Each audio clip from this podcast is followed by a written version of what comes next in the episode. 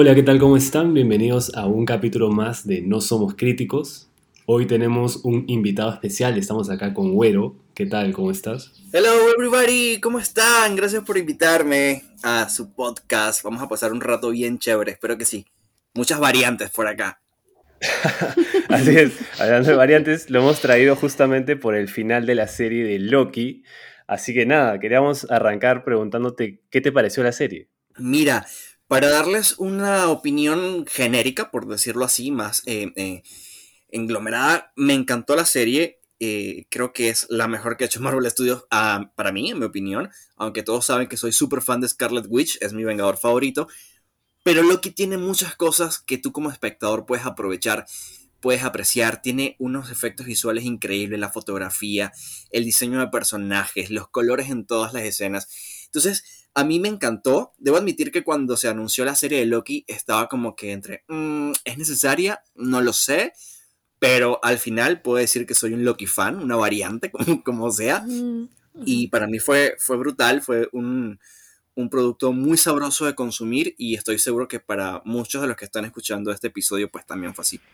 Sí, de hecho para mí, eh, a mí también me gustó bastante la serie, pero siento que me confundí un montón. Pasaba un episodio tras otro y especialmente en el final me quedé. Es más, le escribí a los chicos y le dije, no entendí mitad del último capítulo. Le dije, ¿qué está pasando acá?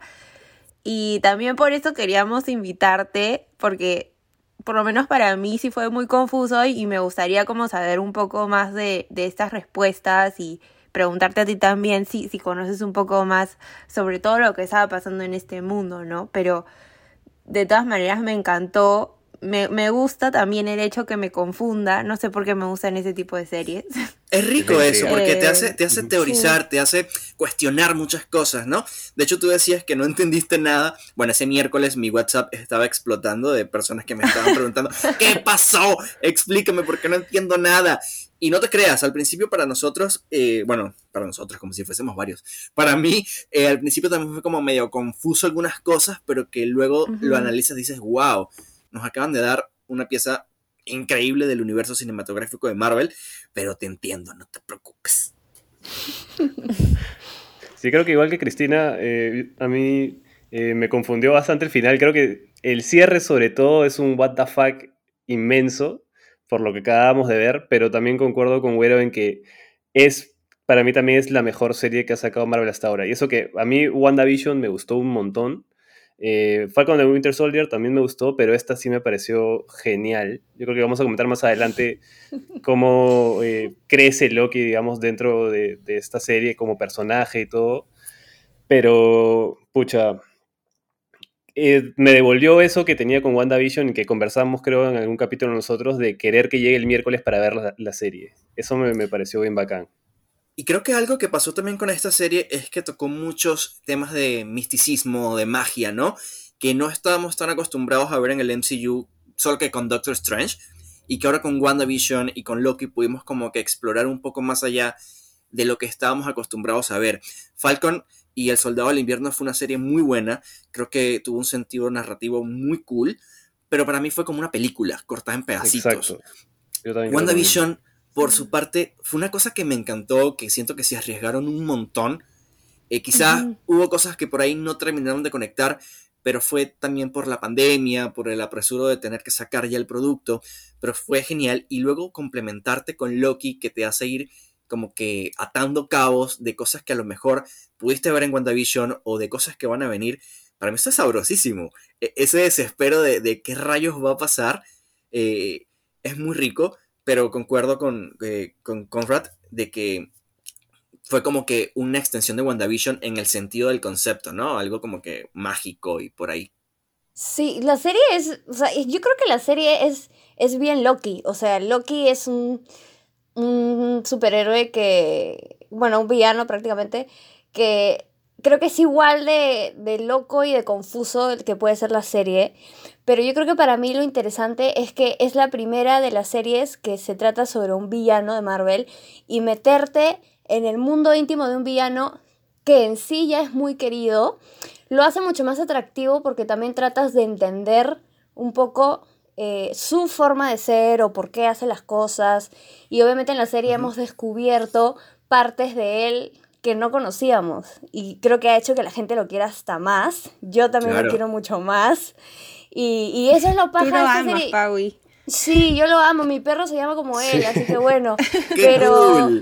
Sí, pero, o sea, creo que cuando, cuando tú dijiste que no, no sabías si una serie de Loki sería lo mejor, yo al contrario, yo cuando vi que había una serie de Loki dije, creo que este es de los personajes que más debería tener una serie porque tiene tanto, o sea, él es tan, tan loco, tan travieso, tan mentiroso, que en verdad puede resultar algo chévere y, pasó. Y pasó, o sea, es una quema de cerebro, sí, pero pasó. Y creo que, que es lo, lo cool de estos proyectos, ¿no? De las series, que te permite como que conocer a un personaje que a lo mejor en las películas no te los mostraban tal cual son. Por ejemplo, me pasó con Falcon, que en las primeras escenas de, su serie estaba el men volando, pateando traseros de todo el mundo. Y yo dije, ¿qué? ¿Falcon puede hacer eso?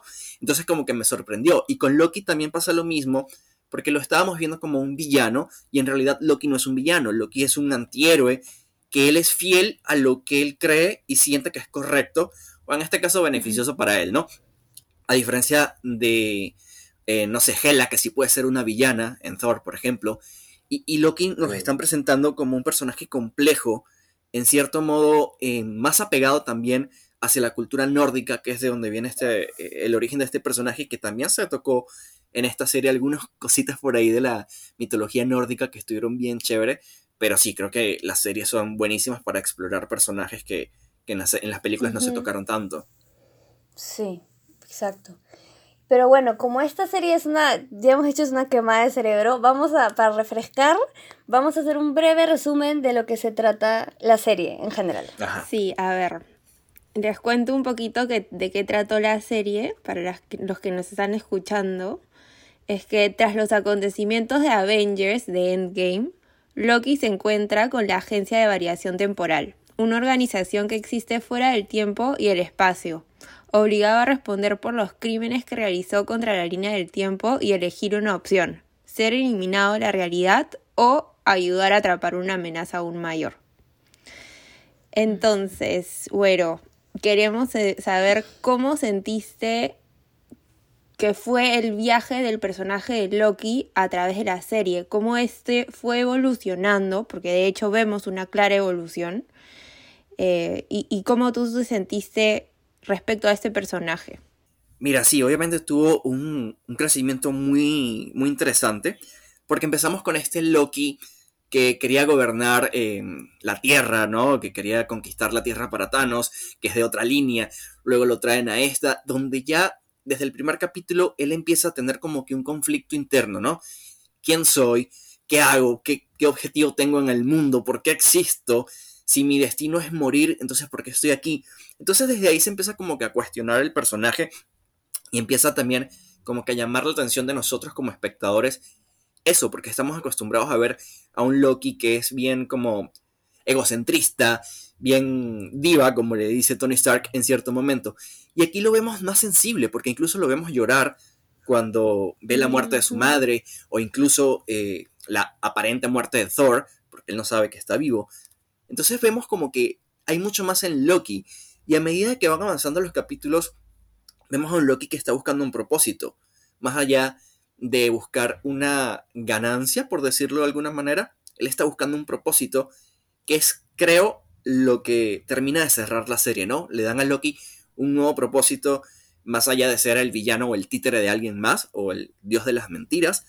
Entonces creo que fue una evolución y un crecimiento muy rico, muy interesante que pudimos ver. Algunas cosas medio creepy por ahí con, con las variantes, que me imagino que lo tocaremos más adelante, pero a mí me encantó. Fue, fue algo que disfruté muchísimo y que creo que estuvo muy bien ejecutado, muy bien escrito, muy bien actuado. Tom Hiddleston es brutal, creo que él nació para ser mm. Loki en cualquier línea del tiempo. De verdad, estuvo muy bueno. Sí, yo, sentí eh, mucho o sea, yo, sentí que bastante el personaje de Loki, ya luego de ver, digamos, su vida, porque creo que eso me pareció una eh, herramienta muy bien utilizada para ponerlo, digamos, al día, porque nosotros ya conocíamos un Loki que más allá de, la primera película de Avengers, tuvo también un desarrollo en el MCU muy largo hasta eh, Infinity War. Entonces, creo que fue una buena decisión hacerlo ver cómo se desarrolló su vida al final, ¿no? Creo que ese momento eh, fue muy emotivo, como tú dices, y de paso te da o le da al personaje la opción de encontrar un nuevo camino. Y en esa búsqueda me parece que lo que Loki trata de encontrar es eh, un poco también de autoaceptación, ¿no? Creo que él, desde, por conociendo su historia de que él fue adoptado de los eh, Frost Giants, porque, eh, bueno, Odin destruyó todo ese reino y qué sé yo, y que le ocultaran eso y luego tener que vivir bajo la sombra de Thor y todo durante toda su vida, era para él en ese momento, ya en la serie, darse cuenta de quién era él y qué es lo que podía llegar a ser, ¿no? Ya cuando, claro, tú dices, claro, cuando llegamos a las variantes, creo que llegamos a ver un Loki mayor, el, el que le el clásico. el clásico, ajá, que era una bestia, literalmente. O sea, creó un Asgard de la nada para hacer una distracción y se termina sacrificando por Loki. Entonces, e, ese, ese Classic Loki también me, me, me lleva una cosa, porque te das cuenta de que Loki no, en la línea temporal que, bueno, crea esta entidad, ¿no? Que ya vemos, vemos al final del capítulo, del último capítulo, Loki nunca tiene un final feliz. Porque a este Classic Loki lo sacan de la línea del tiempo por salvarse de la muerte contra Thanos e intentar ir a buscar a su hermano y reunirse con él, ¿no? Claro, por extrañar a Thor, ese fue su, evento Nexus. Entonces, como que es como dices, no está destinado a ser feliz. Y creo que es algo que nos dejaron claro en distintos momentos de la serie, que ya nosotros sabíamos esa relación con Sylvie, pues sabíamos que íbamos a terminar con un corazón roto ahí. Pero si fíjate que ese Loki clásico, eh, él también se sentía como que en ese limbo, ¿sabes? De que, que soy, soy malo, no soy bueno. Y al final logró su glorioso propósito, como él lo dice, que lo convierte prácticamente en un héroe, pues se sacrificó por un bien mayor. Entonces también está interesante ver cómo le fueron dando esos matices al mismo personaje, pero de distintas maneras. Me sigue volando un poco la cabeza lo de las variantes, ¿no? Pero creo que... el, lagarto, el lagarto. el, caimán Loki eh, se robó todo el show, la verdad. Creo que todos queremos un caimán ahora. Ay, maleadísimo. Igual de eh, las variantes han hablado mucho del, del mayor, pues no.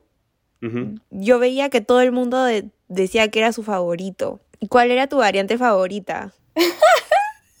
el lagarto. El lagarto, sí, el caimán Loki. Es que, fíjate lo que, hizo, lo que hizo Disney y lo que hizo Marvel con esto. O sea, tomaron un lagarto y le pusieron cuernitos y ya es el mejor personaje de la serie. O sea, una cosa increíble que solamente ellos pueden lograr. Pero haciendo un lado a, este lagarto Loki, em, creo que me gustó muchísimo el, clásico. Primero porque fue un guiño muy fiel a los cómics en el diseño de, vestuario, su outfit. Y su escena cuando construye Asgard no solamente nos muestra en una escena de poder, sino que creo que es de las pocas veces que tenemos un vistazo tan cercano a lo que era Asgard. Entonces podemos ver edificaciones, cómo era como que por el centro, porque siempre veíamos el castillo de Odín, pero también tuvimos ese vistazo a, Asgard y creo que eh, ese sería también mi favorito, el, Loki clásico, aunque el presidente Loki lo esperé también toda la serie, salió solamente un ratito, pero también estuvo cool. Aunque Sylvie también se lleva su, su reconocimiento, pero no la estoy contando como una variante extra, ¿no? Porque ella ya vendría siendo como que más protagónica, entonces no, no la metería como que en ese grupo de variante genérico. A mí lo que me encanta de, del viaje de Loki es esto, bueno, estaban diciendo mucho como esta autoaceptación y creo que el hecho de encontrar gente en su vida que de alguna manera le hacía darse cuenta que no estaba solo del todo. Y ese cierre al final cuando vuelve al, al, al TMA, creo que sería, eh, y se da cuenta de que Mobius ya no lo reconoce y era su único amigo, de verdad que a mí me parte el corazón, porque es como tu único amigo ya no se acuerda de ti. Sylvie, que era, bueno, te enamoraste de Silvia, te dejó, te choteó, este, o sea, fue un break heart horrible porque se quedó solo otra vez y veías una, en él, creo que una tristeza y una preocupación, que es algo que en Loki creo que más allá de preocuparse por él mismo no pasaba, entonces eh, ese cierre para él es, es muy feeling, es muy bonito. Sí, total. Creo que, es que podríamos asociarlo o identificarlo mucho con cosas que nos pueden pasar a nosotros. Así como nos identificamos con Wanda y su luto, con Loki también puede pasar esto, ¿no? Que te pueden estremecer las cosas que al final te hacen abrir los ojos y ver que hay algo más allá de tu nariz. Entonces creo que eso fue lo que le pasó al personaje y estuvo chévere verlo también eh, en esa faceta de corazón roto, que estoy seguro va a ser el pie para em, esta nueva etapa de Loki que vamos a ver posiblemente en Doctor Strange y muy seguramente ya en la segunda temporada de Loki. Sí, porque bueno, eh, yo me quedé también ahí con la duda de Sylvie se quedó en el limbo del final del mundo, ¿no? Entonces, ya pensando en eso también decía cómo vas a volver a conectar todo, pero bueno, me imagino que ya un poco más adelante nos, nos enteraremos. Sí, total. Y hay que recordar también palabras de Kevin Feige que dijo que, bueno, esta iba a ser la serie que más impacto iba a tener en el futuro del MCU, y así fue. O sea, pasó un, un, desmadre total en esta serie. Desastre total, pobre Stephen Strange lo que le espera, pero bueno por nosotros porque vamos a tener nuevos conflictos para resolver. Sí. Y ya comentando justo sobre Sylvie, ¿qué, ¿qué, te pareció la relación que tuvo ella con Loki en esta serie? Mira, es un poco... Estoy 50-50. Por un lado, me gusta porque pude, o sea, pude ver ese lado sensible de Loki, ¿no? De, de, de poder amar a alguien que no fuese él, aunque sí era él y por otra parte, me da un poco de, grima porque es algo muy narcisista porque se enamoró de él mismo. Claro. Entonces, yo todavía no he terminado de internalizar eso. De hecho, yo estaba rogando por favor que no sucediera ningún beso entre ellos porque no iba a saber cómo reaccionar. Pasó el beso y yo, aún no sé todavía qué decir al respecto. La o sea, ese punto en específico sigue siendo el que más dolor de cabeza me da porque no sé cómo, cómo, cómo tomarlo. Cómo asimilarlo. Exacto. O sea, porque eres tú mismo y estás enamorado de otro tú. Claro. El máximo narcisismo. Es que es raro. Sí, pero eso es lo chévere, porque ya, o sea, es una relación de, de pareja que eso, pues ya en Marvel siempre hay, pero es como es el mismo en mujer, se podría decir algo así. Entonces le quita un poco eso cliché y lo hace medio awkward, creo, ¿no? Pero a la vez es interesante. Entonces eso es lo chévere aparte de esta serie, que todo es, tan loco como Loki, o sea, literal. Exacto, y aparte que también pues nos dieron prácticamente el primer em, personaje de Marvel LGBT abiertamente, porque ya Loki es bisexual o de género fluido. Y eso también estuvo interesante, ver cómo Loki eh, le contaba a Sylvie que había estado tanto con princesas como con príncipes, cosa que no nos dijeron de Sylvie si fue igual, pero eh, eso también está, está interesante como, como dicen. Sí, yo creo que igual se esperaba un poco que Loki, como que pasara algo de química romántica entre ellos dos desde el capítulo 1, o sea, yo por lo menos sí me lo esperé, ¿no? Porque se veía, bueno, no capítulo 1, sería capítulo 2 este, pero se veía esa atracción. Y Loki tenía bastantes preguntas hacia ella, pero sí, como tú dices, me pareció un poco raro el hecho de que sea un Loki, como, no sé, antinatural, por así decirlo, ¿no? Pero al final me terminó gustando porque a ella al cambiarla de nombre, ella dice, no me llames Loki, llámame Sylvie, lo hace un poco mejor, o sea, hace que se, naturalice más y que no la trates tanto como a un Loki en sí, ¿no? Yo creo que eso hizo que no la viera tan raro. O sea, al llamarla Sylvie, que, que al final Sylvie fue como que la, eh, la, unión de dos personajes, que fue Lady Loki y Enchantress, y crearon a Sylvie. Pero me pasó eso, como que al llamarla Sylvie me ayudó a aliviar un poquito mi, mi estrés de que fuese Loki con Loki, que en parte si lo vemos desde el punto de vista, como mencionaba hace ratito, de la mitología nórdica, está cool, porque Loki en la mitología nórdica es muy yoísta, es muy narcisista, es muy de él. Entonces que se enamorara de sí mismo también es como que un guiño a, todos estos dioses nórdicos, igual cuando sale Lady Sif, que le reclama por cortarle el cabello. Eso pasa en la mitología nórdica también, y a mí eso me encantó verlo porque están dando como que las bases fundamentales de este personaje, ¿no? De dónde viene. Entonces eso también estuvo bien para mí. Eh, perdón, es el personaje de Lady... Lady, Lady, Lady Sif. Lady, Es que yo no he leído los cómics, entonces no estoy muy familiarizada con eso, pero no sé si nos podías contar un poquito más sobre, sobre esta Lady. Pero Lady Sif o Lady Loki. Son dos diferentes, pensé que eran Son dos igual. distintos. sí. Claro, Ah. Le- Lady, Lo- eh, Lady Loki es una variante literal de Loki, mujer. que O sea, como Sylvie, que literal. exacto, que también tiene que ver un poco con Lady Sif. Lady Sif es una de las guerreras que ha acompañado a Thor en todas sus conquistas, peleas, etcétera, ¿no? Esta mujer de cabello negro. Y en la mitología, Loki le corta el cabello eh, por celos. No recuerdo por qué estaba celoso, pero Loki siendo Loki. Es la que, es la que sale en la Ah, es la de- repetición. sí, Exactamente. Sí, sí, sí. Ella ha salido, Ya. claro, sale en Thor 1, en, en Thor 2, creo, y creo que desde ahí no la veíamos. sí, no sali- salió en Agentes de Shield en la serie y no volvió a Ujú. salir. Fue el cameo de, de esta serie que a mí me encantó verla porque sí la extrañaba. Y creo que es la única que quedó viva porque todos los amigos de Sí. Thor están muertos. Claro, en Ragnarok murieron todos. Sí, los mató Hela a todos a sangre fría. Entonces, y creo que le- está, está Sif, creo que tú me puedes sacar quizás todo. Está Sif con- confirmada para la nueva de Thor, Love and Thunder. Ella no ha dicho nada, pero sí está confirmado de que ella está viva. O sea, el personaje sigue vivo, así que en cualquier momento lo pueden utilizar. Yo amaría verla en Thor Love and Thunder. Es, aparte que esa película va a ser bien girl power, ¿no? O sea, vamos a tener a Jane Foster como Thor, va a regresar Claro. Valkyria, y si tenemos a Lady Sif, estaría brutal para mí. Ahora, eh, había algo que, que se me quedó ahí de justo esto de Loki y Sylvie, y es que mm, si bien ambos eran variantes ¿no? del, del mismo personaje, del, de Loki, y que sí te lo iban a diferenciar con el nombre, eh, creo que había algo más que los, los diferencia, que es más emocional, creo, en cada uno de estos personajes, y es su intención, ¿no? Como, como les mencionaba hace un rato, me parece que Loki iba más por un arco de redención o de eh, aceptarse él como es realmente, pero creo que lo que motiva de principio a fin a Sylvie es la venganza, ¿no? Porque Sí, totalmente. a ella, claro, a ella la secuestran de niña, o sea, la TVA la- saca de su línea temporal de niña. Nunca me quedó muy claro eso, la verdad, de cuál fue su Nexus Event y por qué la sacaron. A ella la sacan, en, si no me equivoco, porque ella se estaba inclinando hacia el lado del bien. Ella estaba inspirada en las Valquirias. Ella quería ser una Valquiria. Y las Valquirias, pues, son guerreras honorables de Asgard. Y un Loki, pues, no es nada de eso.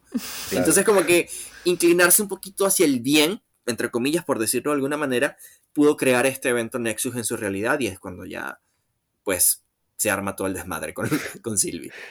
Claro, claro, claro. O sea, es- eso me parece que también los diferencia bastante. Y bueno, es una, creo que lo que hace atractiva también esta relación es que tú sabes que está perdida desde el principio, porque bueno, ahora quizá ya no tanto por el multiverso, pero tú sabías de que no podían coincidir ambos en una misma línea de tiempo, pues, siendo variantes de- del mismo personaje, ¿no? Exacto. Bueno, en teoría no está permitido, pero vemos al final que Miss Minutes le dice que eh, este señor puede hacer que los dos estén en una misma línea de tiempo. Entonces, como que no es que no se Mm. pueda, porque puede que sí se puede, más no es como que no está en las reglas permitidas. Eso tampoco nos lo dejaron muy claro, porque ellos coincidieron en varias líneas, ¿no? De hecho, estuvieron en, en este apocalipsis durante un buen rato, no pasó nada hasta que tuvieron ese contacto, ese feeling entre los dos, que fue lo que creó un evento Nexus ahí. Entonces, sí pueden coincidir, pero creo que cuando ya involucras otro tipo de cosas, emociones, sentimientos, ya ahí sí se empieza a fregar el asunto. Y ya hablando de este ser que aparece en, en el último capítulo, eh, bueno, ya leyendo yo después, creo, porque no te mencionan nunca el nombre literalmente Cosa que en me la gustó. serie. Ajá, a mí también me, me terminó gustando eso. Dije, me parece interesante porque te genera mayor intriga de quién es realmente. Pero, ¿quién es, valga la redundancia, eh, Kang the Conqueror? O, o sea, el personaje que vimos en ese último capítulo era él realmente. Yo solamente estaba rogando que Miss Minutes no fuese la villana, de verdad. Y lo pareció por un segundo. ¿qué era es medio villana. Era paltaza, era paltaza bien ese reloj. palta. Sí, súper creepy. Creepy, O sea, ese ¡Oli! A mí me hizo saltar de la cama. Yo, hija de tu reloj. O sea. Pero está, ese, fíjate que ese es otro personaje que nos los presentaron tan, tan suavecito, tan sutil, tan sumisa. Y al final Y se terminó oscureciendo siendo. de. Sí, o sea, en el último capítulo se reveló, se soltó el cabello, no me importa nada, soy la ama de todo. Y yo, wow. Eso me gustó. Ahora, bien, el que. ¿Cómo fue que ella le dice el que permanece, no? El que. Ah, sí, el que permanece. Sí, el que permanece. Aquel, aquel que permanece.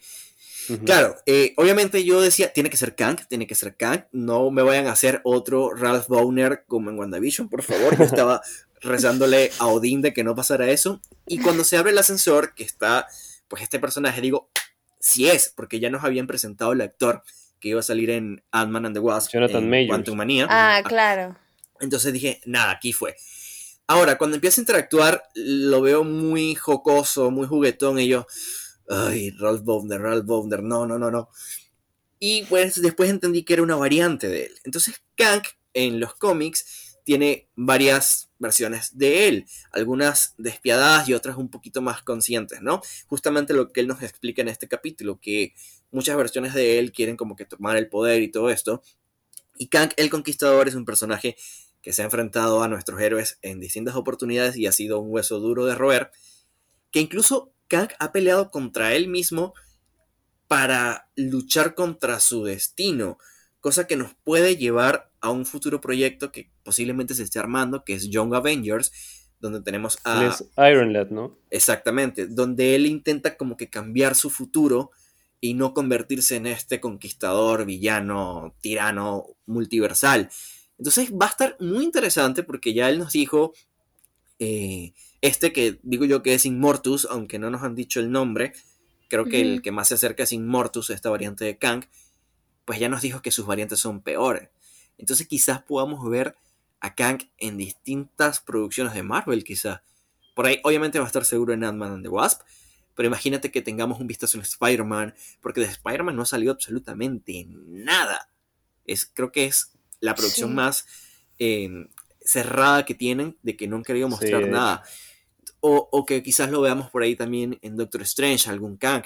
Entonces, yo tengo mucho hype y muchas ansias de ver cómo lo van a manejar porque no sé si a ustedes les pasó lo mismo, pero ese final de Loki viendo la, la estatua de, de, Kang, para mí fue como un vistazo a Avengers al final cuando Thanos voltea de media cara. Es como que te están presentando la nueva amenaza de esta, de esta fase o de esta saga. Claro, claro. Entonces, Él vendría a, ser el nuevo villano, pues, ¿no? Como el nuevo Thanos de la fase 4, una cosa así. Exactamente. Yo espero que sí sea así, porque tiene muchísimo potencial y lo pueden enfrentar contra muchísimos héroes. Puede dar pie quizás para los X-Men, quizás para los Cuatro Fantásticos que también se vienen por ahí. Entonces, el hecho de que Silvia haya metido la pata, a nosotros nos beneficia muchísimo porque nos da la puerta abierta para muchas, muchas cosas en el multiverso.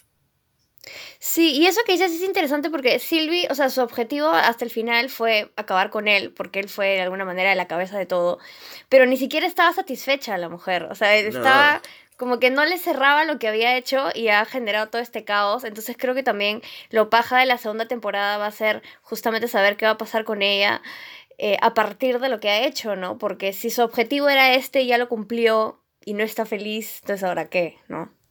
Claro, porque ella quería como que vengarse y ya sabe que al vengarse, bueno, lo vive, ¿no? No es lo que ella lo iba a llenar, porque sabe en el fondo que está mal lo que hizo. Porque ella siente igual que Loki, sabe de verdad qué es lo que está detrás, ¿no? Entonces, el que ella haya desatado esto, obviamente va a hacerla sentir muy mal. No sé cómo lo vayan a manejar, si, si quizá vayamos a ver de ella antes de la segunda temporada en alguna otra producción o tendremos que esperar hasta la segunda temporada. Yo espero que no, porque yo necesito ya seguir viendo esto. Por favor. Hay una escena post créditos. Por favor, me urge. No, ¿sabes qué me urge más? No sé si a ustedes, pero a mí me urge ver a Mobius en su jet ski. En su. Nos quedaron debiendo eso. Sí, sí, sí. Oye, ese, ese personaje, ¿qué te pareció? A mí, a mí, me, a mí me encantó Owen Wilson en ese papel, no sé por qué. Es que es Owen Wilson. Es un bello. O sea, simplemente por ser él, a mí también me encantó. Empaticé demasiado con él y, no sé, me encantó. Sí. Los personajes de la ABT estuvieron muy chéveres. Eh, una que también me gustó fue la cazadora B15, que tuvo un papel pequeño, ah, pero me encantó su personaje también, de esta como revelación de que me han estado engañando toda mi vida, entonces tengo yo que abrirle los ojos a los demás. Me gustó mucho. Rabona la odio con todo mi corazón. Ay, yo también la odio. creo que todos, sí. Sí, Pero fíjate, eso, eso quiere decir que hizo un buen papel. Hizo un buen papel porque... Exacto. Ahora, en los cómics Rabona es la pareja de, de, de Kang. Y tenemos a, este, a esta versión, Immortus, por decirlo así, que le envía unos archivos con Miss Minutes. ¿A dónde la manda? Claro. No sé. Es lo que no he podido Claro. conectar de saber a dónde rayos la mandó, qué la mandó a hacer, si se va a encontrar con otra versión de él, no sé. Pero eso fue, esa para mí es la mayor duda que me quedó. ¿A dónde se fue Rabona? Sí, porque yo creo que este personaje, sobre todo de, de Rabona, al principio me parecía como estos villanos de Marvel que, pucha, terminan desinflándose al final, como El que mandarín. ah, el mandarín, eh, Carly, la de, la de Falcon Winter Soldier. Este, entonces yo decía, pucha, por favor, dale algo para que no, no queden estos villanos olvidables, digamos. Y ese final, como dices tú, te abre muchas cosas, ¿no? Porque, claro, eh, ella descarga los archivos, se, bueno, le- se baja Mobius en dos golpes, que me dio un poco de pena, porque el Sí. pata fue y lo bajaron horrible, este, y de ahí se va y no sabemos a dónde, ¿no? Ahora que ella se va, no me acuerdo si se fue antes o después de que se abrió el multiverso, entonces ni siquiera eso lo tengo claro, la verdad. Se fue, se fue ahí mismo, porque Mo- Mobius seguía siendo Mobius, no había cambiado, ¿no?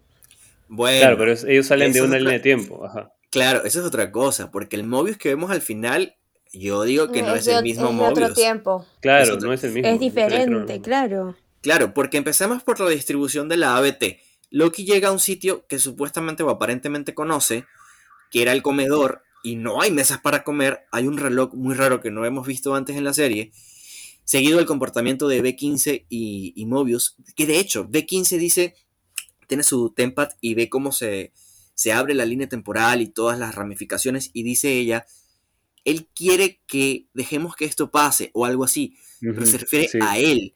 Y la B15 que conocemos no conoce quién es que está detrás de todo. Y vemos que concuerda con que esté la estatua ahí. Entonces, obviamente, llega a otra línea temporal. Espero yo que sea la, la nuestra, como si nosotros estuviésemos ahí. O sea, la línea del MCU que conocemos, que permita que Loki pueda interactuar con los héroes que nosotros ya conocemos. Strange, Wanda, Ajá. etcétera, ¿no? Entonces, Claro. esa puede ser una posibilidad que para mí sería brutal, porque te permitiría conectar eh, si es que Loki va a salir en Doctor Strange 2. Entonces por ahí estaría interesante ver cómo le llevan. Entonces, Uf. tenía, ahí me nace una duda porque esto es súper complicado, pero el TVA que vemos desde un inicio es de la línea del tiempo de el Loki que conocemos o de Sylvie. De lo que, Es- con- no- Es complicado porque, porque eh, eh, Immortus dice que él aisló su línea de tiempo. Entonces me imagino que ellos conge- eh, convergen en esta misma línea de tiempo, simplemente que la rama de Sylvie se empezó a salir de esta línea y la llevan acá. Entonces, cada ramificación que sale de esta línea que él aisló coinciden en esta ABT. Porque Loki llega a otra ABT donde todo es distinto.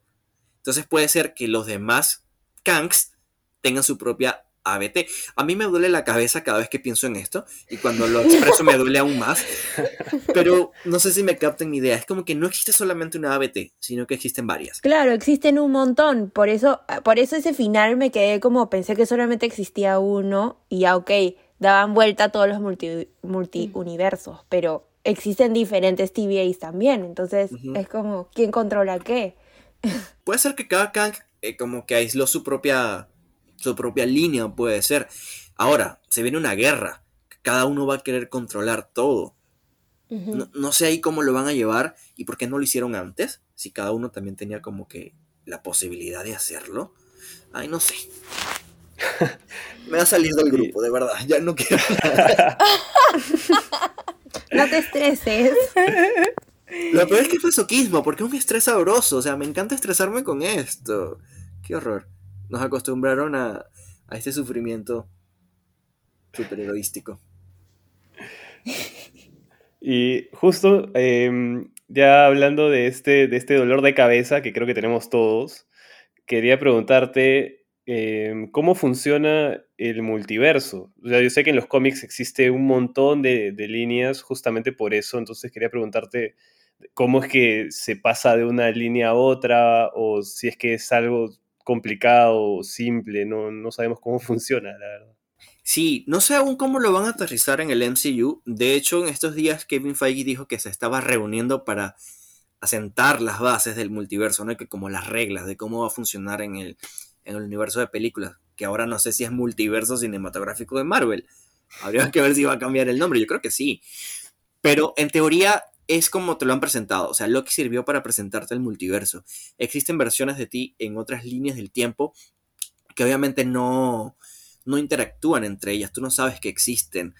En los cómics y en las películas hay un ser que tiene la posibilidad de viajar entre multiversos y es mi querida Wanda Maximoff, que de hecho en una entrevista eh, Scarlett, Elizabeth Olsen dijo que eh, Scarlet Witch podía viajar entre multiversos y fue algo que experimentó en Doctor Strange. Y aparte también en Doctor Strange nos van a presentar a un personaje nuevo que es América Chávez, que también tiene la posibilidad de viajar entre multiversos. Curiosamente se filtró eh, la audición de esta chica, de América Chávez, donde decía que ella llegó a esta realidad porque en la suya la estaba persiguiendo un demonio rojo. Demonio rojo. Concuerda más o menos que con, la primera... Eh, de las primeras escenas de Loki, cuando llegan a una iglesia o algo así, mm. que la chica señala un demonio rojo. Al final no mm, sabemos si, si, si, era Loki, si era Mephisto, que... Oye, oye, yo necesito que aparezca Mephisto, de verdad. O sea, yo necesito paz mental conmigo mismo. Desde WandaVision escucho ese nombre, de verdad. No, aparte que es muy sabrosa su historia, ¿no? Pero necesito que eso suceda para que el mundo quede en paz. Eso y el jet ski de, de Mobius. Ya con eso estoy tranquilo. Pero sí, o sea, en teoría los multiversos están ahí, no interactúan entre ellos, solamente ciertas personas o entes Nexus son los que pueden em, viajar entre ellos, como por ejemplo Scarlet Witch, que también en su serie se nos habló mucho acerca del Nexus, su evento Nexus o algo así. Eh, ella es una que puede ver. Y pues creo que su locura por encontrar a sus hijos. Oye, alucina que, que cuando ella escucha a sus hijos, vi un edit en, en, en TikTok de ella escuchando a sus hijos al mismo tiempo que se quiebra la línea temporal. Entonces imagínate. Sí, dicen que está sinqueado. Ajá. Entonces imagínate que sea justamente ese momento y Wanda empieza a viajar entre los multiversos y empeore todo. Ay, pobre Stephen. No, de verdad. Ah, sí. Justo, justo te iba a comentar eso. justo te iba a comentar eso porque dicen que si tú arrancas el capítulo final de WandaVision y el capítulo final de Loki, Em, cuando ella absorbe la, la magia de, mm, ah, se fue el nombre, de Agatha Harkness, este, está en sync justamente con el momento en el que Kang dice, bueno, este, Immortals o... Lo del umbral, ¿no? Claro, como que pasamos, acabamos de pasar el umbral, como que yo sabía, porque ahí él cambia también, dice, yo sé todo, y de nada dice, pasamos el umbral y ya no sé nada no Sé nada. Exacto, es como que sabes que va a pasar hasta cierto punto. Y ya de ahí, pues, adiós luz que te apagaste. Yo también vi esa que justamente cuando eh, Wanda eh, se revela como Scarlet Witch, concuerda con, con, esa escena y tendría muchísimo sentido, ¿no? Porque ya él no tenía cómo haber prevenido que este ser tan poderoso iba a despertar, que incluso podía ser una amenaza para él. Eso tiene sentido también. Ah, yo no sé, van a jugar con nuestra cabeza horrible.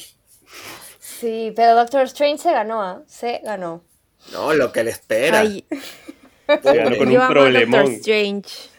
Es, me, parece uno de los mejores personajes, Doctor Strange. definitivamente, de todo Marvel. Sí, total. Yo solamente le pido a, Dios Kevin que en esa película estén Wanda, Loki y Stephen juntos. de verdad, sería maravilloso. es lo que yo más deseo como fan, te lo juro. Sería el fanservice más brutal para mí de la existencia. y es más, ahora tengo esta duda de en Endgame cuando Doctor Strange está como se concentra y ve como todas las posibles eh, soluciones o como las posibles eh, cómo, va a suceder esta batalla y él dijo solo tenemos una oportunidad ahí él está chequeando todos los multiversos multiuniversos. No sé si lo está haciendo pero pero Stephen es una de las pocas personas que saben de la existencia del multiverso al ser el hechicero supremo, él tiene conocimiento de esto porque Ancestral también lo tenía. Y el hecho de que él esté viendo esas posibilidades podría ser que estuviese viendo líneas em, alternas del multiverso. Mm. Porque, ¿cómo lo explicarías de que solamente una en un millón, no sé cuántas, no sé, ¿Ves? Ya me hiciste doler la cabeza otra vez. Pero sí tendría sentido por el conocimiento previo que él tenía de, la existencia del multiverso y las realidades. De hecho, se lo dice a Tony, yo protejo tu realidad, animal. Entonces, sí, sí sabe eso. Claro. No me, Te juro que no me había puesto a pensar en eso y nunca había prestado atención a ese tipo de detalles. Esta, esta serie que me ha abierto los ojos un poco. Sí, y que aparte deja la puerta abierta para muchas cosas, ¿no? Ya nos dijeron que las gemas del infinito son juguetes, nos lo han dicho varias veces en la serie. Es, me, me dolió en el corazón eso. Yo Cuando vi la, las Infinity Stones ahí y dije como, están ahí tiradas y todo el mundo ha muerto por esto. Sí, yo, Natasha, Gamora. Gamora me estás diciendo que todo fue en vano.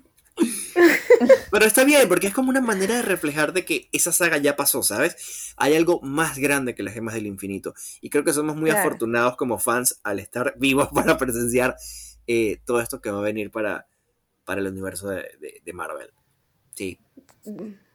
Esperamos tener cines de aquella, ¿no? Por favor. Ah, por, favor, sí. Bueno, entonces podrías decir que para ti Loki es la mejor serie de Marvel hasta ahorita. Sí, total, total. La mejor serie hasta ahora en el sentido narrativo, en efectos, en todo lo que les comenté eh, al principio. Estoy muy satisfecho con, con, este producto. Aparte que también veníamos como entrenados ya, ¿sabes? Obviamente todo el hype que tuvimos con WandaVision nos hizo teorizar y sacar ideas de que iba a aparecer el Profesor X o su Storm, Mephisto, no sé qué. Entonces como que fuimos aterrizando ok, hay que buscar cosas que sean más viables, que sí sepamos que puedan pasar, y eso hizo que disfrutáramos más el proyecto. Obvio, yo también me teoricé muchas cosas alucinadas, ¿no? Pero creo que aprendimos a entender estos proyectos que nos están presentando, de que quizás no sea volarnos la cabeza con cosas eh, increíbles que van a pasar, sino dejar puertitas abiertas a cosas que pueden suceder. Entonces creo que aprendimos también de esa experiencia. Sí, justo te iba a decir, o sea, no me había puesto a pensar, pero si es que primero lanzaban Loki antes de Wanda, hubiera estallado en la cabeza y, hubiera dicho que fue, ¿no? Como no todo tiene un sentido de por qué lanzaron. ¿Cómo? Yo no, estuve, yo no estuviese aquí, de verdad. bueno, de hecho, fíjate que, eh, bueno, Wanda, algo que alteró su final y toda su producción también fue que eh, Marvel la quería lanzar antes para que pudiera competir en los premios Emmy, cosa que ya vieron el resultado, tuvo veintitantas nominaciones, que creo que sí, se va a llevar varias. Me, me encanta, me encanta que los hayan nominado a ellos dos, sobre todo. Sí, sí, buenísimo. Y, y, creo que ese fue parte del objetivo de Marvel, ¿no? El nominar a los Emmys porque también se sentían como en deuda con Elizabeth Olsen porque hace pues, para mí fue brutal su actuación sí increíble cada, etapa yo, yo siempre termino hablando de WandaVision este episodio es de Loki y yo hablando de Wanda pero lo que voy es que como que cada serie eh, tuvo un objetivo por ejemplo en el de Marvel eh, con WandaVision fue como que más corporativo hacia nominar, ¿no? Como que a ganar terreno en los premios. Eh, Falcon no sé qué sentido tuvo. Y Loki creo que fue precisamente esto. La verdad es que no soy tan fan de Falcon y el Soldado del Invierno. Aunque tocó temas interesantes, debo decir. de nosotros, creo. claro, igual que nosotros, pero claro, sí, como tú dices, tocó algunos temas interesantes, pero si la comparas con. Con, con estos es que creo, es otra claro, Es que creo que el tema de mágico y místico y todo eso siempre es un poquito más atractivo, quizá. Claro. Nos tienen ah. menos acostumbrados a eso. Exacto. Y bueno, Falcon y el Soldado del Invierno tocó temas fuertes, ¿eh? Tocó el tema de, del racismo, pero de una manera bestial. Eh, el caos de las naciones después del, chasquido. Eso se me hizo muy interesante, es lo que más rescato de, la serie. Y ya. Entonces Loki sirve perfectamente para abrirte esta puerta multiversal y es como dices, eh, Conrad, es como que no estábamos tan acostumbrados a ver mucha magia en, el universo de Marvel y eso obviamente nos va a atrapar y creo que por ahí va a ir esta nueva, nueva etapa porque nos están presentando personajes con capacidades mágicas muy interesante. Ahí está Agatha Harness también, que la vamos a ver no sé cuándo, pero sí la vamos a volver a ver. Entonces nos espera mucha magia. Es verdad que eso que dices de que nos han presentado bastantes personajes mágicos últimamente, porque más allá de, claro, de Agatha, bueno, Wanda ya la conocíamos, pero digamos que ha, ha crecido muchísimo, sobre todo en, poder con, su, con su serie. También está, bueno, eh, Mónica Rambo, no me acuerdo el nombre del personaje, creo que tampoco lo dicen. O sea, ¿cuál es su nombre de superhéroe? Em, no, no lo dicen. Te, dejan como que señales a que se puede llamar fotón, como, como en honor a su madre, pero nunca lo menciona. Me imagino que ya obviamente en Invasión Secreta o en eh, las Marvels, ¿cómo es? ¿Qué se va a llamar? Sí, ¿no? Ah, sí, Mrs. Marvel, creo, una cosa así. Algo así. Ah, sí, algo así. Ahí también lo pueden, lo pueden tener, pero sí nos están dando personajes nuevos con mucha, mucha capacidad para muchísimas cosas.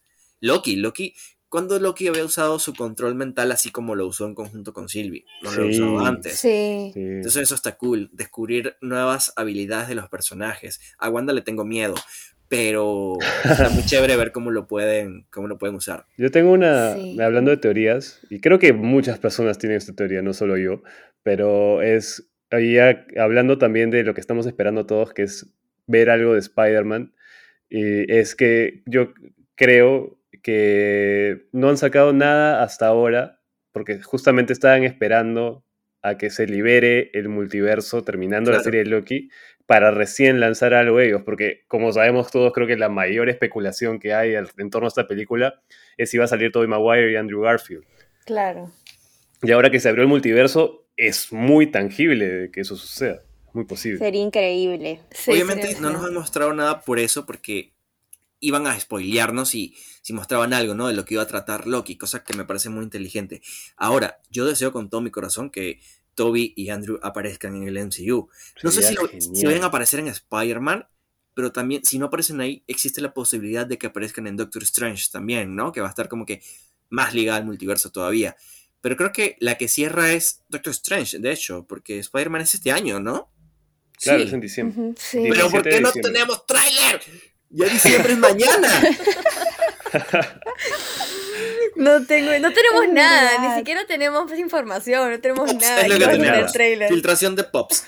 Filtración de Pops y del actor este cuyo nombre se me olvidó, que interpreta al Doctor Octopus, que dijo que iba a salir. Javier Molina. Y, ajá, entonces eso es lo que tenemos. Y ya. Y los trajes que va a tener eh, eh, Peter en la película, que va a parecer un desfile de, de modas por los trajes que va a usar. No sabemos más nada.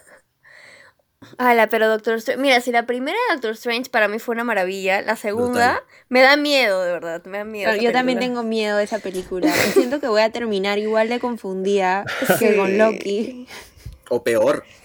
O peor. O peor. De hecho, con esta película quieren tocar como temas medio de suspenso, medio de terror. Eso, por ahí. No, eso iba a decir. no terror Freddy Krueger, ni, ni nada de eso, pero sí eh, de pequeños detallitos de, misterio, de terror, que va a ser interesante cómo lo van a, manejar. A mí me dicen eso y me dicen Strange y me dicen Wanda, yo pienso en demonios y toda la cosa. No me voy a dormir. Ya.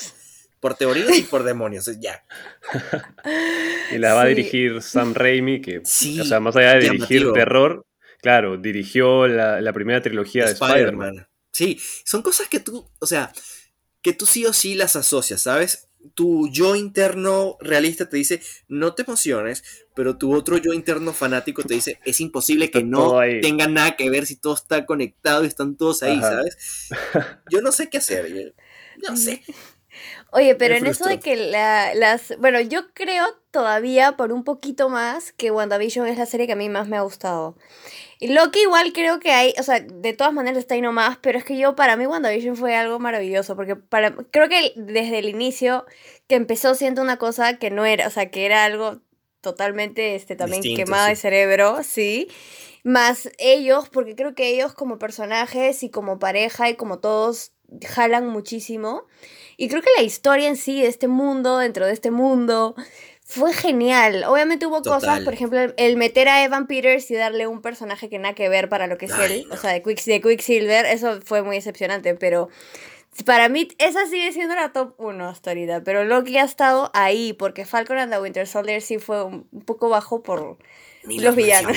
Ni lo bueno, fíjate que no hubo, no hubo, necesidad de tener como que un villano en, en Falcon, ¿no? Porque no se estaban enfrentando a un villano, sino a una situación, cosa que fue muy interesante también, ¿no? A los intereses que pueden tener las personas y su desespero por sobrevivir. Eso sí rescato de, de, Falcon. Eso y que Sharon Carter al final haya sido la más eh, doble cara del mundo. Ahora, con Loki yo digo que es la mejor para mí por el desarrollo para con el universo cinematográfico de Marvel. Pero WandaVision para mí es sumamente especial por varias razones.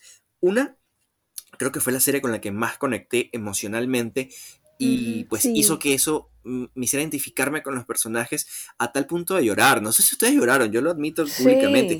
Esa despedida de Wanda Condición. sí. Hace poco la volví a ver y terminé llorando otra vez. Y yo, ¿en serio? Pero sí, o sea, es, aparte que es una relación, la de WandaVision, que no habíamos visto tan desarrollada en las películas y te permitió compenetrarte con ellos, de reír, de molestarte, de llorar. Para mí WandaVision es una genialidad, más allá de que algunos puedan decir de que no es buena porque los decepcionó que no hubo Mephisto o por Evan Peters. Para mí fue brutal porque se arriesgaron a hacer algo que jamás en la vida hubiésemos pensado que iban a hacer o peor que iba a funcionar que funcionó perfectamente para mí. Entonces, para mí también, o sea, WandaVision tiene... ¡Ay! Empate, ya, empate. Ya, primer, primer lugar, Wanda Loki, quinto lugar, Falcon.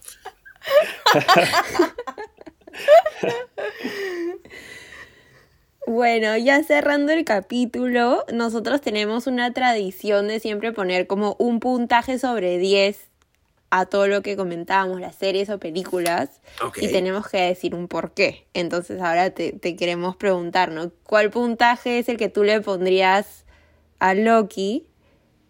Y, y explicarnos un poquito por qué también. Rayos. Mira, yo le pondría 9 de 10. Le pondría 9 de 10, recapitulando un poco lo que, lo que he hablado, me parece una producción sumamente rica, muy bien hecha, las actuaciones están brutales, los personajes también, los escenarios son una cosa bestial. Entonces creo que englobando todo eso le daría un 9. No le doy el 10 porque no me dio algo que WandaVision sí me dio y fue precisamente la parte emocional que me hizo yo sentir el dolor de Wanda. Quizás aquí quería sentir más eh, la emoción del Loki, ¿no? O sea, ya sea su Faltó culpa, llorar al ¿no? final. Claro, o sea, me Sí. faltó esa lágrima, esa parte de drama. Sí. Sí, Que no es está que mal. llorar es, Exacto. llorar es importante, llorar, por favor. Por favor, y hay que, hay que aceptarlo y hay que normalizarlo. ¿Quién no lloró con Toy Story 3, por favor? El que no lloró Por con Toy favor, Story 3. Madre. por favor. Dios mío. Y doble, porque otro- pensaste que esa es se otra iban a morir. historia, esa es otra historia. Pensaste que se iban a morir los muñecos y al final pues se La separan. Entonces, doble llorar. Entonces creo que llorar es válido también en este tipo de producciones. Que el hecho de que sean superhéroes no quiere decir que no pueda conectar emocionalmente contigo. Todo lo contrario. Hay muchas, por ejemplo, hablaba eh, hace poco, bueno, hace poco, no hace ya rato, tuve una entrevista con Irina Indigo y Erika Edwards, que son las voces de Wanda Maximoff y Agatha Harkness, en el doblaje latino. Y ellas decían algo importante, que el hecho de que un superhéroe se muestre vulnerable te hace verlos como algo más real y hace que te identifiques más. Porque, ok, Tal tú cual. puedes volar, puedes destruir edificios, puedes sacar magia, lo que sea. Pero si tú ves que ese personaje que tanto te gusta pasa por problemas con los que tú te identificas, que llora, que ríe, que sufre, hace que sea más real para ti y lo aprecias de una manera, lo abrazas para ti y ese cariño no se va a ir. Que fue lo que a mí me pasó con, con, con Wanda y con Vision. Con Wanda. Entonces sí me faltó, A mí también ¿Eso? me pasó. A Paui también, creo. Sí, sí, sí. le doy 9 de 10 por eso. Me faltó esa chispita emocional, un poquito más sufrimiento para llorar. Pero en línea general muy contento. Yo concuerdo contigo, yo también le pongo un 9 de 10. Eh, pucha, a mí me encantó casi, o sea, creo que me, me gustó, en verdad me gustó toda la serie. Lo que creo que párrafo aparte para el tema de el manejo del color, eh, la fotografía, lo- o sea, cómo usaron el, el uso del CGI que muchas veces es criticado, acá se vio limpio Total. y se, se veía, se veía increíble. Todo ese capítulo en la Mentis, que obviamente todo eso es CGI, me pareció, eh, o sea, visualmente el capítulo más atractivo, por mucho. Sí, a mí también. Total. Y esas cosas me parece que son puntos extra. Eh, es verdad lo del, lo del tema emocional, o sea, yo sí creo que llegué a conectar con Loki, al final sí me, so- sobre todo, me pasó mucho que en el capítulo 1 me, me, me gustó ese momento en el que él ve toda su vida y como creo que Tom Hiddleston lo actúa súper bien también porque ve pasar toda su vida y bueno, se, se encuentra con esta, con esta motivación para llegar a un nuevo, tener un objetivo, ¿no? Ya no perseguir lo que él antes creía que era el Glorious Purpose, ¿no? Que tanto se menciona en esta serie.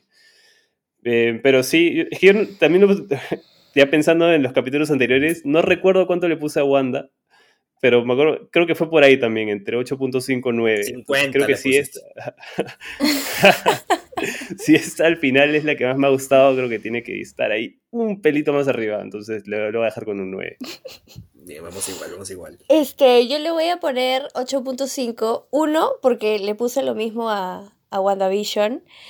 Eh, porque sí, yo creo que es un empate. Si bien lo emocional, pues creo que lo que te transmitió Elizabeth Olsen y, y, y, Vision, que es una cosa hermosa. Eh, pero, Tom, pero Tom Hiddleston, pucha, o sea, es un actorazo haciendo de Loki. Y, y creo que verlo a él en esta faceta emocional ya en sí te toca bastante, por más que no me haya hecho llorar como, bueno, me gusta llorar para, para darme cuenta que tanto me ha transmitido una historia. Pero ha sido genial la, lo arriesgado y lo complejo de la historia, pero como aún así atrapas a la gente, porque hay gente que a veces cuando las confundes se rinden o no sé, pero en este, sí, en este caso no, si bien el final yo creo que sí es complejo, pero bueno, o sea, creo que es parte de, de lo que es todo este multiverso y, y, súper, súper bueno. Creo que simplemente el factor emocional, como, como decimos, y un poco la, la confusión por ahí, ¿no? Pero súper bien igual. Esa es, la, ese es el puntaje que le doy. Bueno, opino igual que, que todos lo que han dicho. este, para mí también Wanda fue el top de los top. No me acuerdo exactamente cuándo, cuánto le puse, pero creo que le puse 9 de 10 o 9.5 de 10 y por lo tanto a Loki le bajaré un 0.5, que sería como 8.5 de 10. Eh, y también justo por lo emocional y porque también me confundió mucho, entonces estaba pensando tanto en la serie y concentrándome tanto en entender de qué se trata el TVA, qué hacía el relojito, qué hacía como que prestaba demasiada atención que creo que no me dejó gozarlo tanto como me hubiera gustado pero me gustó igual, me gustó que me haga pensar. Sí, es divertido. Oye, y algo que, no se suele tocar mucho en las series, porque sí, nos concentramos en, lo visual, en lo atractivo, pero algo que también influye es la música. Y por lo menos a mí me gustó muchísimo la banda sonora de Loki, porque tenían como estos toques celtas, que son bien nórdicos también, que para mí complementaron perfectamente con, con la historia y con el origen del personaje y fueron muy buenos para mí pero la banda sonora de WandaVision es mejor. Y estuvo chévere, ¿no? Estuvo chévere. Estuvo genial. Tiene, Loki tiene el segundo mejor uso de este, I Need a Hero en, cualquier producción. después, de Shrek 2. Después de Shrek, por, Pega con lo que sea. O sea, estaba viendo muchos edits que hacen en TikTok y yo, wow, sí quedaría genial. O sea, con cualquier escena le queda. Es muy Oye, los colores eran maravillosos, los colores. Cada capítulo era un color diferente. Sí. Eso fue una teoría también, Alucina, de que cada capítulo... Claro, y simbolizaba una gema del infinito. Mm yo, yo lo estaba notando y dije, no voy a volver a pensar en esa teoría porque regresando a WandaVision, regresando a WandaVision, eh, cada comercial tenía un color también y se asociaba a una gema del infinito. Al final se me cayó completamente todo y dije, ay, no voy a hacerle más caso a eso. Pero es imposible no hacerle caso a los colores de las escenas en, en, Loki y asociarlas con las gemas porque, o sea, yo estoy enamorado de la visual de Loki, de verdad. Sí, sí. Espero muchísimo la, la segunda temporada, que de hecho se había confirmado muchísimo antes de que saliera eh, esta primera, ya que Kevin Feige había dicho que íbamos a tener la segunda temporada de Loki, y eso me hizo pensar, hmm, ¿de qué va a tratar? Porque en mi humildemente antimultiversal, él simplemente iba a estar viajando en líneas eh, del tiempo pasada, iba a ir, no sé, al pasado, al futuro y tal, pero no que iba a pasar esto. Entonces me sorprendieron gratamente. Con dolor de cabeza, pero bien. Sí, y es la, es la única que tiene segunda temporada hasta ahorita, pues no, porque todos queríamos segunda de WandaVision, pero fue como no, ya, no. Claro, tampoco tenía sentido que nos dieran como que WandaVision segunda temporada porque no había Vision. Sí, pues ya.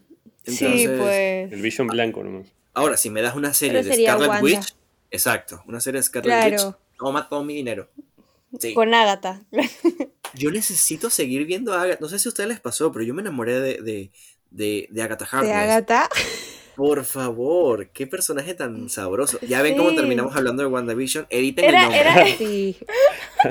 era la vecina chismosa y después fue Agatha. Me encantó eso.